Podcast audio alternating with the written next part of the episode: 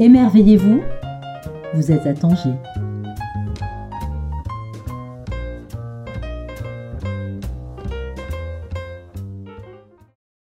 Bonjour à toutes et à tous, j'ai le plaisir et l'honneur d'inviter ce jour Ahmed Farid Mrini à la librairie Les Insolites pour nous parler de Fatima Mernissi autour de son livre Fatima Mernissi, Le fil invisible du féminisme. Ahmed Farid Mrini, bonjour, vous êtes docteur en médecine, psychiatre et psychanalyste à Rabat. Vous avez fondé l'association des amis du Centre Fatima Mernissi pour l'animation culturelle, dont vous êtes le président, avec Farida Ben Yazid. Vous êtes membre fondateur de la chaire Fatima Mernissi et membre fondateur et président de la Société psychanalytique marocaine. Vous avez co-dirigé L'étranger et ses liens en 2017, Trauma et créativité en 2021. Euh, bonjour Ahmed. Bonjour. Racontez-moi un petit peu comment vous avez rencontré Fatima Mernissi, dans quelles circonstances et qu'est-ce qui vous a fasciné euh, chez elle, chez cette grande figure?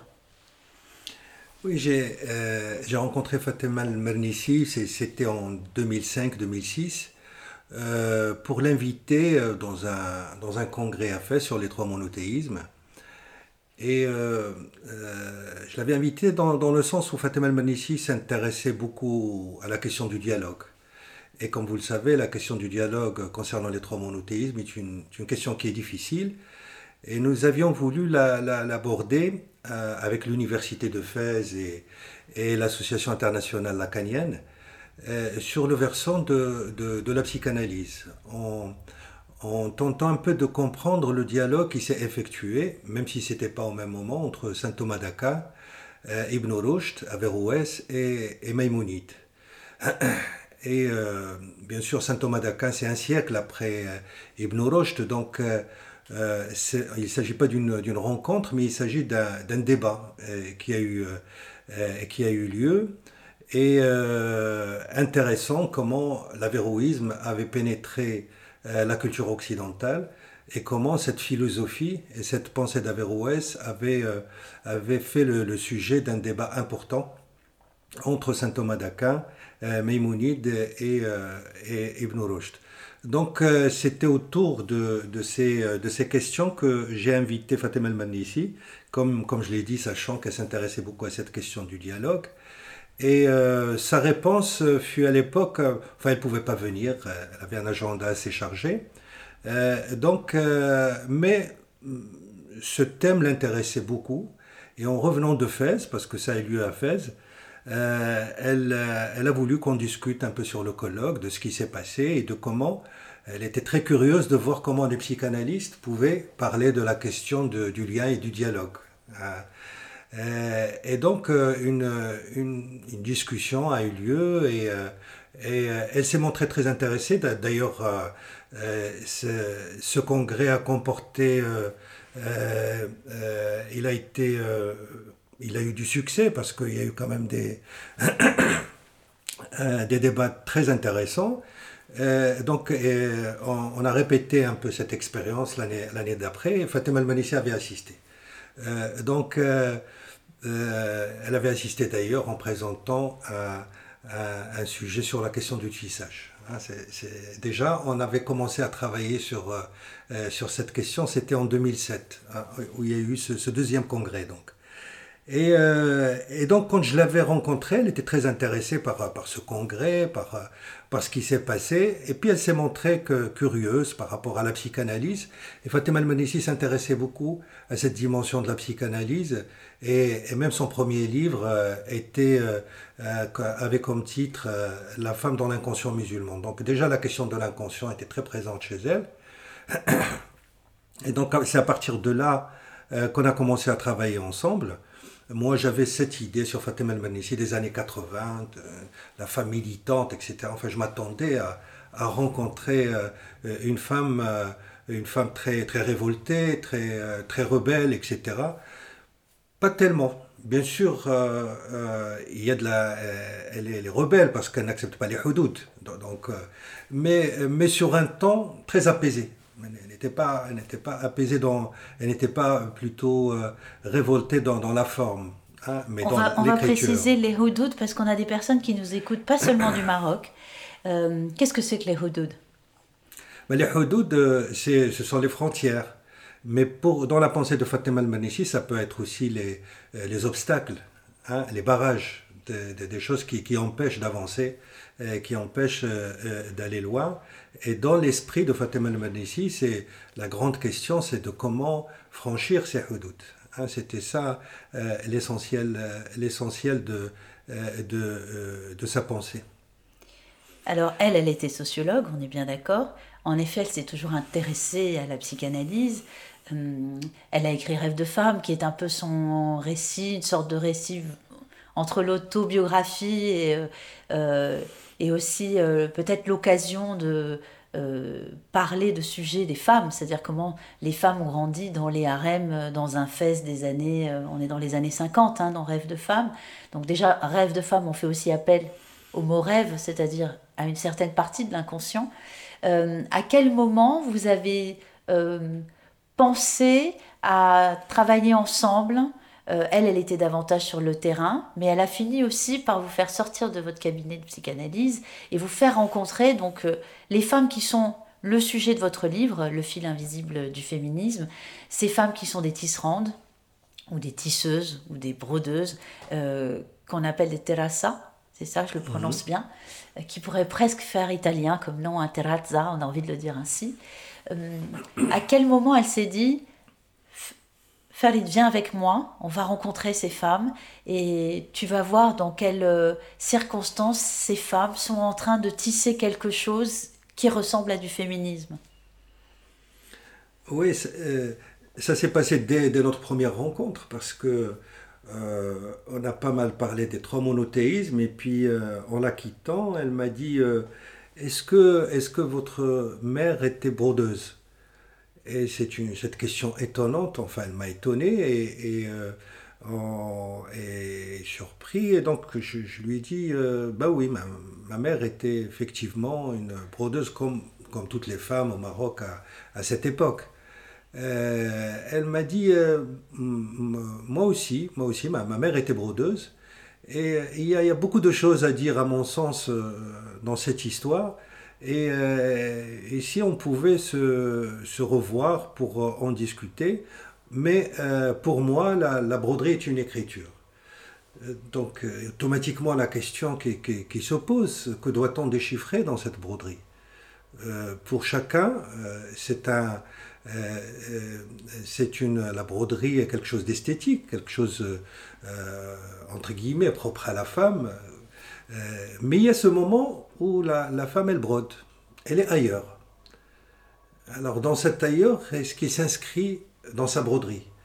Qu'est-ce qu'il en est de cette, euh, de cette écriture? Je me souviens, pas de ma mère, parce que j'étais très petit quand elle commençait à broder, mais, mais, ma tante qui est plus jeune et qui est devenue euh, brodeuse professionnelle, et qui, elle, est passée à la machine Singer à l'époque, hein, qui était très, très connu. Donc il y avait cette, euh, euh, cette, euh, cette douceur comme ça du bruit. De, enfin pour moi c'était c'était pas du bruit, c'était quelque chose qui qui plutôt qui était apaisant. Et, et, donc cette question de la femme ailleurs, hein, qui, qui, qui, brode, m'a amené à réfléchir sur cette dimension de l'écriture, qu'est-ce qui s'écrit sur, euh, sur la broderie et quelle en est euh, la transmission justement d'une mère à son fils hein, par, rapport à, par rapport à cela. Hein. et c'est une question qui m'a intéressé parce que, après tout, euh, le monde des femmes, c'est le monde de la tradition orale. Et la tradition orale au Maroc est très, est très forte. Tout le patrimoine est, est, est un patrimoine euh, orale qui se passe du côté de, de, de, l'oralité. Et c'est vrai que je commençais à réfléchir comme euh, euh, euh Fatima Al-Manissi me sensibilisait à cette question. Mais pourquoi le, le patrimoine marocain est-il séparé du savoir? C'est-à-dire du savoir académique. Pourquoi il ne pénètre pas le, la dimension du savoir et qu'il reste comme, comme, comme un objet hors savoir hein, qu'on répète, on a l'impression que nous le répétons et, à quoi nous, nous ne donnons pas beaucoup d'importance. Et c'est comme ça que ce travail a commencé par rapport à cette transmission, à, cette, à ce monde de la tradition orale, à, ces choses-là. Et, peut-être peut-être une question personnelle. Mes, revenus, parce que euh, ma mère me disait toujours, euh, c'est à cause de toi que je n'ai pas été à l'école. Ah, donc euh, j'ai vécu un peu dans cette... Mais elle le disait bien sûr en plaisantant. Hein, mais enfant, je prenais ça au sérieux. Et ça voulait dire quoi? Bon, elle était entrée à l'école. Et à l'époque, on entrait, on entrait à l'école primaire comme pour les enfants. Elle avait un certain âge et elle était enceinte de moi. Et donc, plus elle était enceinte, moins elle pouvait se mettre euh, euh, sur les chaises euh, comme ça de, des enfants de l'école primaire. Elle abandonnait. Alors, il y a quelque chose qui, un fil qui est comme ça, qui est du côté de, du savoir. Elle était toujours intéressée par le savoir. Hein, et, et peut-être, peut-être, ce sont des questions profondes. C'est des questions qui concernent chacun. Et cette question euh, de la tradition et de l'oralité du patrimoine m'a beaucoup intéressé, non pas dans le sens de ce qu'il représente, mais dans le sens de ce qui s'écrit. Alors justement, euh, dans l'écriture, il y a plusieurs manières d'écrire. On peut évidemment écrire avec des mots, comme euh, vous l'avez fait dans votre livre, comme l'a fait quasiment toute sa vie Fatima Mernissi. Il y a aussi une écriture qui est plus celle proche du trait ou plus proche du dessin. Dans votre livre, vous mentionnez des femmes artistes euh, on, en parle hein, souvent, l'art dans le monde entier est plutôt encore un domaine où ce sont les hommes qui, euh, euh, qui font figure de, référence. les femmes artistes souvent soit laissé la place dans les couples, hein, dans les grands couples. C'est souvent l'homme d'abord qui est très connu et on découvre sur le tard que les compagnes ou les femmes faisaient aussi la même pratique mais étaient davantage invisibilisées. Vous parlez de, de deux femmes, euh, Regragia et, et, et Shabia, c'est ça, hein, mhm. euh, qui ont, euh, sur le tard hein, dans leur parcours personnel, tout en étant autodidactes, décidé de devenir peintre, artiste peintre. En quoi on pourrait relier ces femmes aux brodeuses, aux femmes qui font des tapis à ces fameuses trois autres femmes dont vous parlez, hmm. euh, la grand-mère Hija, euh, euh, sa fille et sa petite-fille, qui perpétuent l'art du tissage. En quoi elles, sensiblement, elles pourraient dire ou faire les mêmes choses, tout en l'ignorant les unes des autres? Hmm. Oui, c'est une question importante parce que ça, ça permet aussi, et c'est ça l'objet de, euh, de, mon, de mon livre, c'est-à-dire en ayant travaillé avec Fatima El-Manissi pendant une dizaine d'années. Euh, quand elle est décédée en 2015, euh, il était question un peu de, revenir sur cette rencontre et, y voir plus clair comment d'une part un deuil peut se, se, faire, parce que je la voyais quand même presque tous les jours. C'était et quand j'allais chez Fatima El-Manissi, c'était toujours autour d'un euh, autour d'un thé et autour de choses très traditionnelles, que bah, par exemple le sponge, les beignets. Hein, qu'on ne comprenait plus euh, au Maroc, euh, on est plutôt passé à la, pâtisserie. Hein, alors que, que Fatima al restait dans quelque chose de très, de très traditionnel qui, qui, me renvoyait aux années 60-70, et en même temps, cette femme très moderne, extrêmement moderne, et puis chez elle, il y avait vraiment on ne pouvait pas distinguer ce qui était marocain de ce qui était étranger, de ce qui était... Il y avait un mélange, il y avait, par exemple, par terre, il y avait énormément de tapis, des tapis figuratifs et des tapis abstraits. Hein. et on se demande très vite, mais euh, on, est un peu dérangé hein, quand on rentre chez elle, comment, euh, comment euh, sur le mur aussi que coller des, des, choses figuratives et puis des choses qui appartiennent à des peintres tout à fait abstraits tout à fait. Euh, on passait de Gregia à, à qui sont dans, le figuratif, hein, des peintres très abstraits, etc. Donc déjà chez elle, on distingue, ne distingue pas trop les, euh, les et tout ça. Et, euh, donc il était question pour moi de, de faire sensibiliser aussi le, et de relater cette expérience pour un peu essayer de montrer ce que, ce que cette rencontre pour moi c'est signifié et ce qu'il en était de ma Fatima à moi, parce que chacun a sa Fatima. Fatima a plusieurs figures et vous allez voir que chacun va, va en parler à sa manière, etc. Donc c'est pas, euh, c'est pas. Mais euh, il, était question, euh, il y avait une question importante de, de souligner l'apport de Fatima al-Manissi sur le plan intellectuel, non seulement sur le plan du féminisme, mais de manière globale, elle avait une vision sur la société. Et, euh, et pour un peu euh, essayer de développer cette, cette, question, je me suis appuyé sur, euh, sur des termes qu'elle qu'elle utilisait assez, assez fréquemment, mais que pour moi étaient des mots-concepts, tels que le, houdoud dont j'ai parlé tout à l'heure, les houdoud qui veulent dire frontière, mais aussi le harem, hein, parce qu'elle a beaucoup travaillé sur la question du harem. Elle avait même écrit un livre qui s'appelle Le harem occidental tellement Shahrazad était étrangère en Europe par rapport à la Shahrazad orientale. Il ne s'agit pas du tout de la même, de, la même Shahrazad.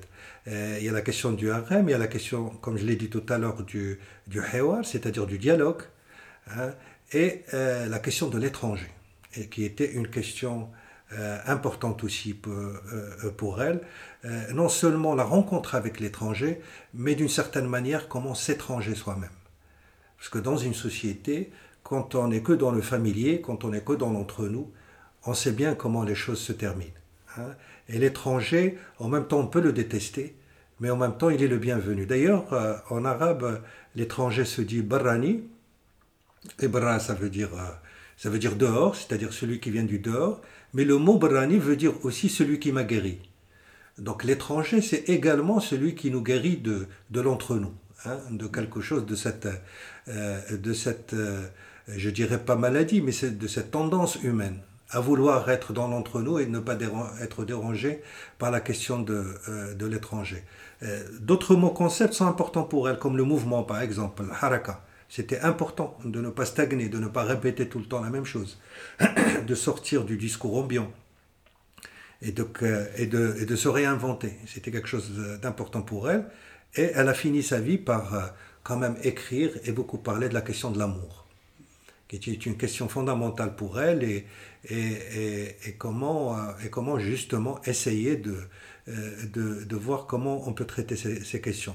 Donc pénétrer un peu la pensée de Fatima al-Manissi, euh, j'ai tenté de le faire à travers euh, ces mots concepts hein, et, essayer, essayer de les développer et essayer surtout de mettre du lien entre ces différents, comment mettre du lien entre franchir les hudud, entre, entre sortir du harem, Hein, entre comment une femme peut dialoguer avec un homme, euh, euh, l'idée de, de, l'étranger, et l'idée surtout de s'étranger, c'est-à-dire de... Et c'est là où je reviens à, à, Shaibia et Ergregia.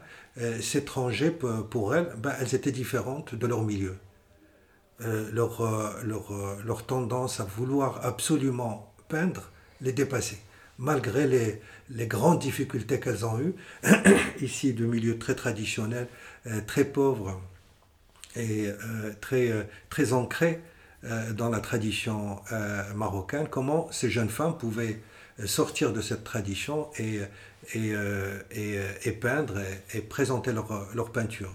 Donc c'est un parcours qui était très intéressant et qui a intéressé Fatima al-Marnissi du moment où, par exemple pour Shaibia, elle avait parlé de Shaibia à un moment où Shaibia a eu un entretien à, la télévision et Fatima al-Manissi avait dit mais pourquoi on parle d'elle de cette manière? Comme si c'était quelque chose qui était mineur. Une femme gentille, etc., d'un milieu populaire et qui a commencé à peindre. Bon, c'était, presque quelque chose qui présenté par le journaliste comme quelque chose de dérisoire. Alors que pour Fatima al-Manissi, c'était quelque chose de fondamental. Une femme qui sort de son milieu et qui fait tout pour, euh, pour peindre. Elle était dépassée par, euh, par son désir, son désir de peindre, c'est-à-dire son désir d'exprimer quelque chose, etc. Et c'est cette question de comment la singularité peut-elle vivre avec le groupe, avec ses liens, comment justement on peut s'étranger, mais en même temps euh, être dans le groupe. Et je pense que c'est ça un peu sa vision du tissage euh, au Maroc. C'était ça le, euh, sans questionnement. On termine sur ces très jolis mots. Merci beaucoup. On redit très vite le titre du livre, Fatima Mernissi, fil invisible du féminisme aux éditions Versailles. Merci beaucoup. Merci beaucoup.